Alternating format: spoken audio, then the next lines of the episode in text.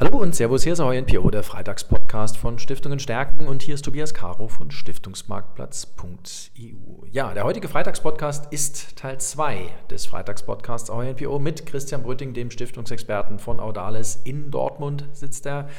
Wir zwei haben im ersten Freitagspodcast über das Thema Nachfolge gesprochen, über die Rolle von Familienstiftungen. Und im zweiten wollen wir uns ein bisschen mit alltäglichen aktuellen Herausforderungen von Stiftungen befassen. Äh, lieber Christian Brütting, äh, wir haben gesagt, wir wollen ein bisschen darüber sprechen, über das Thema Verluste. Ich glaube, wir haben momentan eine sehr schwierige, herausfordernde Situation an den Kapitalmärkten. Wir haben es im ersten Teil des Freitagspodcasts gesagt, wir reden über eine multiple Krise vom Gefühl her. Tagesschau heute ist eigentlich wurscht, es geht nur noch von die Viertelstunde zum Beispiel über Krisen. Kapitalmärkte haben entsprechend auch reagiert. Äh, wir haben einen starken Zinsanstieg gesehen äh, im Anleihemarkt, wir haben im Aktienmarkt äh, eine Verwerfung gesehen, die zweite oder ja, die zweite binnen zwei Jahren. Jetzt sind Verluste aufgelaufen in vielen Stiftungsdepots. Und die Frage, die uns erreicht in meinem E-Mail-Postfach ist, wie gehe ich denn damit um? Was würden Sie jetzt einer Stiftung sagen, wenn Sie sagen, was mache ich denn jetzt mit den Verlusten? Muss sie jetzt akut darauf reagieren? Herzlich willkommen nochmal im Teil 2 Ihres Freitagspodcasts. Danke. Ähm, die Frage ist interessant, weil sie natürlich äh, ein ganz akuter Anlass ist. Und äh, wenn ihm plötzlich einer in der Leitung steht, als Verantwortungsträger und Organ und sagt, was tue ich denn jetzt, Herr Caro oder Herr Brütting, ähm, dann atmen Sie natürlich auch tief nochmal durch, weil der natürlich erst einmal eine, einen Hilfebedarf hat, der jetzt im Moment schlagend wird. Der schwitzt gerade ein Hemd durch. So genau, genau so kann man das sagen.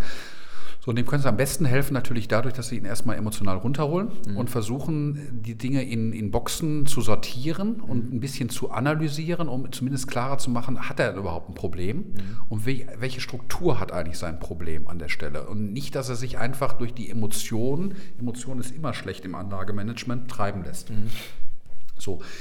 Ähm, ich würde bei der Situation eigentlich einsteigen wollen, nicht so sehr als Wirtschaftsprüfer und sagen, dann müssen wir uns mal über Bilanzen unterhalten und über das Bilanzbild und was weiß ich alles, sondern mal finanzwirtschaftlich und sagen, ja, was für eine Form von Verlust hast du eigentlich? Und mhm. wenn wir über den, äh, den Buchverlust sprechen, der ihm auch dann teilweise in seinem Vermögensausweis durch den Banker einfach nur gezeigt wird, dann sind das gerechnete Verluste und zwar des Vermögensstamms seiner jeweiligen Asset-Titel. Ja, also der Kursrückgang ist noch nicht realisiert, weil er die Aktie noch nicht verkauft hat.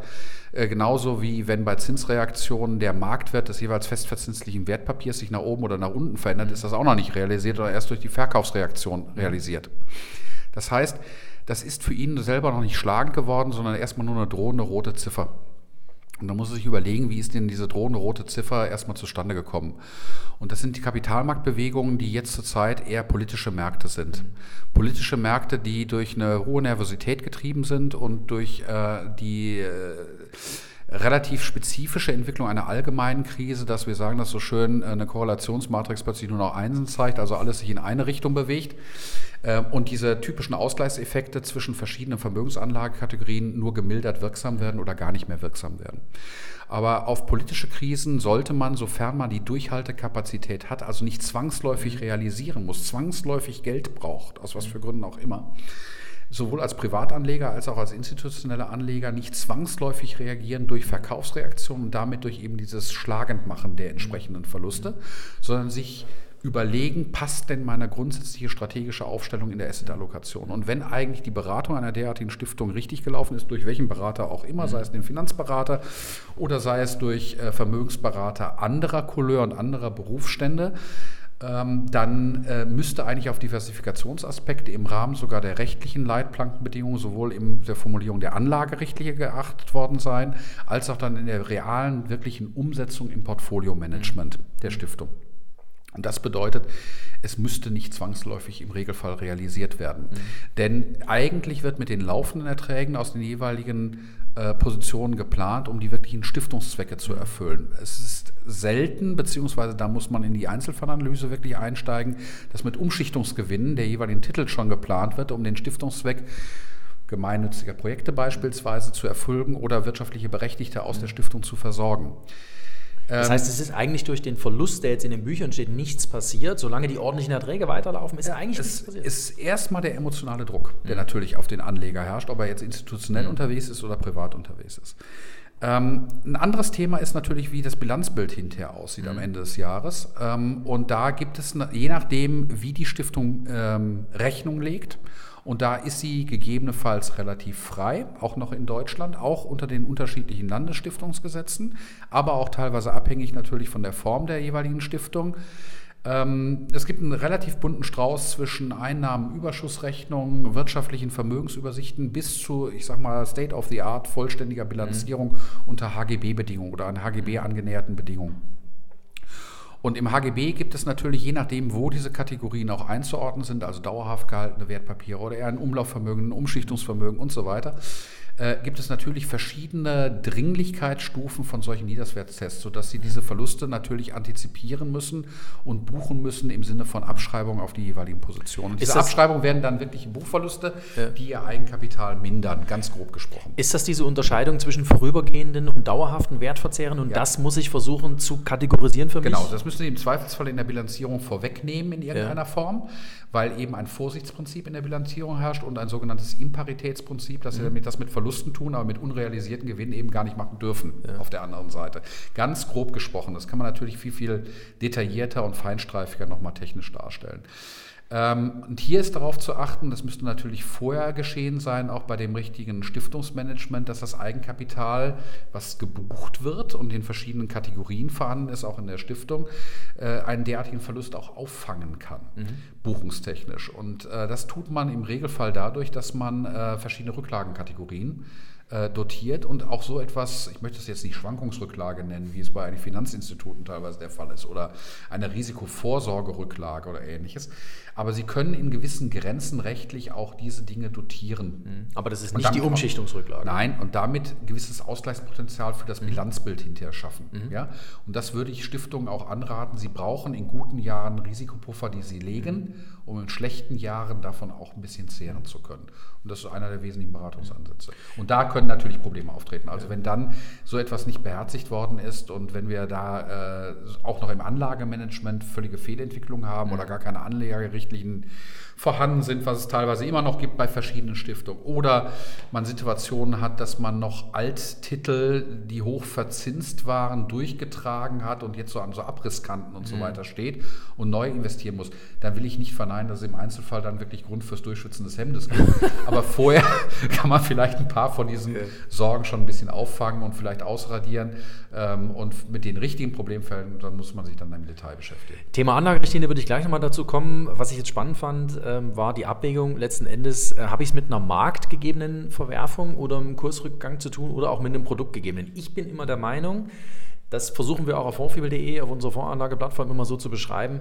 Du musst tatsächlich, wenn es solche Drawdown-Phasen gibt wie jetzt, das sind Lackmustests und du musst dir dein Produkt schon mal anschauen. Also du musst mhm. auch die einzelnen Sachen dir mal anschauen. Wenn das etwas Marktgegebenes ist, der Fonds also dann gegebenenfalls auch Erholungen wieder mitmacht, nicht mhm. das Problem. Wenn aber der Fonds tatsächlich vom Konzept her ein Problem hat, ja dann muss ich doch tatsächlich reagieren. Dann muss ich auch was machen. Weil das kann ich ja nicht einfach, da werde ich es wahrscheinlich, wenn ich es aussitze, werde ich nicht wieder da rauskommen, wo ich mir hergekommen bin. Das ist so. Also wir haben bei uns in der Beratung ähm, im Controlling-Aspekt, also wir gucken nur an und reporten und kontrollen, wir gestalten natürlich nie selbst. Ähm, wir haben mehrere äh, Dutzende von Portfolio- und Vermögensverwaltungen, die äh, parallel laufen. Und wir kommunizieren an verschiedene Anlegertypen grundsätzlich den, ähm, den, die Leitlinie äh, der ruhigen Hand. Mhm. Also wir schauen uns solche Entwicklungen über drei bis fünf Jahre an, gehen auch noch tiefer in die Materialien teilweise rein. Und wenn wir über dieses erste Thema sprechen, marktbedingte äh, Situationen, dann sieht man eigentlich normalerweise, ob die Strategie des jeweiligen Anlagemanagements und des Fondsmanagements funktionieren über Krisenphasen mhm. hinweg und solche Ausgleichseffekte in der Zeit festzustellen sind. Ja? Und dann messen wir Erfolg von solchen Anlagen in langfristigen Rendite- und Risikotrends. Mhm. Ähm, ich will nicht verneinen, und das haben wir auch bei verschiedenen Controlling-Maßnahmen schon festgestellt, dass es auch wirklich strukturelle Risiken geben kann, sowohl auf der Risikomanagement-Seite, mhm. also dass dann was nicht richtig gemessen wird, oder Leute an ein Backtesting, also eine Vergangenheitsrücksicht mhm. geglaubt haben, ja. die sich so heute nicht mehr realisiert und genau für andere Marktsituationen, Seitwärtsbewegungen oder drastisches Hin- und Herpendeln von Märkten nach oben und unten ist ein Produkt da nicht gemacht und das stellt sich erst im Realtest raus. Ähm, das ist natürlich ein strukturelles Risiko. Mhm. Oder Leute, die ähm, mit falschen Risikomanagement-Tools, also einem falschen Value-at-Risk-Modell mhm. zum Beispiel, mit einer falschen Annahme, ähm, Vermögenskategorien messen und plötzlich sehen, naja, die Annahme scheint falsch mhm. zu sein. Ja? Und äh, dann muss man einschreiten, dann muss man tätig werden, dann muss man in die interne Diskussion gehen und dann muss man gegebenenfalls auch in die Umschichtung gehen, um aus so einer strukturellen Situation rauszukommen. Aber das sind doch solche Crashphasen eigentlich super. Die sind doch total wertvoll, weil ich unheimlich viel rauslesen kann ja, als Berater ist das so, als Analyst auch, aber den Mandanten bzw. der Stiftung helfen sie nicht wirklich durch diese ruhige Hand, dass sie sagen, naja, it's other people's money. Ja, also das, nein, das kann, kann nicht die Einstellung eures Beraters sein. Dadurch schaffen sie kein Vertrauen, auch keine Ruhe in den Mandat. Ähm, wenn ich jetzt eine Stiftung bin und wenn ich mich mit meinem Vermögen ein bisschen beschäftige, ähm, dann brauche ich in meinen Augen, und das haben Sie gerade auch schon bestätigt, brauche eine Anlagerichtlinie. Ohne die bin ich wahrscheinlich auch jetzt durch Stiftungsrechtsreform nächstes Jahr Thema Business Judgment Rule, ähm, ich muss das in irgendeiner Weise in einen Rahmen gießen, wie ich mein Stiftungsvermögen ja. verwalte, oder? Also das ist doch jetzt wirklich erste Stiftungsvorstandspflicht. Immer, immer, immer machen. Äh, bei Stiftungen, die selbstständig sind, äh, ist das für mich auch eine, eine zwingende Herausforderung. Ist fast sowas wie Geschäftsordnung der jeweiligen Gremien. Die müssen wissen, wie sie sich verhalten und wie sie mhm. abstimmen und wie sie mit Konfliktregeln umgehen. Das Gleiche gilt in der Anlagerichtlinie. Wie will ich das grundsätzlich strukturieren und wie habe ich mhm. aber auch Umschichtungssituationen gegebenenfalls anzusteuern. Auch da darf man nicht natürlich unterschätzen, das spricht jetzt wieder für eine strategische Anlageperspektive. Mhm dass wenn so eine Krise auftritt, also wenn Sie diese Benachrichtigung schreiben, standardisierte Fonds von der Bank bekommen und sagen, Depot ist minus 10 Prozent oder minus 5 Prozent, dann sind diese Dinge ja schon passiert. Mhm. Und zwar als wirtschaftlicher Faktor, der darauf gewirkt wird. Wir haben vorher darüber gesprochen, über Buchverluste und Realisierung. Das ist natürlich noch nicht passiert, die Realisierung, mhm. ja, durch Verkauf. Aber der wirtschaftliche Faktor ist erstmal schlagend geworden zu dem Zeitpunkt. Und allein der Time-Lag, den Sie normalerweise haben, dieser Briefe zum Schlagendwerden des wirtschaftlichen Faktors, die Frage, wann Sie ein Gremium mhm. einberufen, mhm. wann kann das Gremium reagieren, welche Marktbewegungen sind in der Zwischenzeit schon festzustellen gewesen. Wir sitzen ja nicht am Trading Desk einer Bank und können Nein. alle dieser Marktbewegungen nachzeichnen. Das heißt, wir müssen genau diese Aspekte rausnehmen und von diesen Momentumsaspekten abstrahieren. Wir mhm. müssen strategisch richtig aufgestellt sein, weil wir im Zweifelsfall durch die Entscheidung, die wir wir treffen, hinterher sowieso den falschen Zeitpunkt erwischen mhm. werden und die falschen Beurteilungsmaßstäbe zu verhandhaben, weil wir nicht tagesgenau so nah dran sein können an, ja. bei vielen Stiftungen im Anlagemanagement. Und das kann man nur abfangen dadurch, dass man strategischer, langfristiger, losgelöster von der Tagesbewegung mhm. sich bewegt und das sollte man in der Anlagerichtlinie auch abbilden. Also auch diesen Entscheidungsmechanismus, wie reagiere ich, wenn A, B, C als Signal grundsätzlich kommen. Ja? Das ist ganz essentiell. Ähm, und letzte Frage ist vielleicht ein bisschen, bisschen frech, aber ähm, wir haben jetzt auch schon über Bilanzierung gesprochen, über das Kalenderjahr. Mhm. Ist nicht das Kalenderjahr beziehungsweise diese Pflicht auch wirklich für jedes, für jede zwölf Monate Rechnung legen zu müssen? Das konterkariert doch so ein bisschen dieses Strategische. Und viele Stiftungen fühlen sich da auch so ein bisschen automatisch durch dieses Kalenderjahr, Mensch, 31.12. kommt, ich muss schon irgendwo unter Druck gesetzt, oder? Davon muss ich mich doch eigentlich freimachen, von dieser Kalenderjahresdenke. Ja, damit also, ich die richtigen Entscheidungen strategisch auf der Vermögensebene treffe. Also Sie dürfen natürlich nicht der Auffassung sein, dass Christkind und Weihnachtsmann jetzt ihren Kapitalmarkt treiben. Also wenn, das so wäre, dauerhaft. Aber 2018 war Weihnachten echt genau. schwierig. Ja, ja, also, es gibt auch mehrere Phasen dann noch äh? mit den USA um diese Phase herum. Ja, ja, natürlich. Aber ähm, äh, nein, Christkind und Weihnachtsmarkt bringen nicht die Geschenke hinten und bringen nicht auch die richtige Bilanz an, an, an den Punkt. Und ähm, Davon muss man sich lösen. Man könnte also auch Jahresendpunkte woanders legen ins Jahr. Das ist immer eine zeitpunktbezogene Betrachtung. Mhm. Ähm, ja, man muss sich von diesem Bild auch ein bisschen im Management lösen. Man muss mhm. strategischer im Plan unterwegs sein, um mhm. sich nicht nur an der Ist-Zahl festhalten zu müssen. Ähm, aber ich bin weiterhin ein Verfechter auch von einer sehr, sehr sauberen Bilanzierung, egal nach mhm. welchen Grundsätzen, denn es zwingt und reglementiert und diszipliniert die handelnden Personen. Und äh, das mag einerseits als Belastung empfunden werden, dass man immer wieder in diese Phasen mhm. hineinläuft.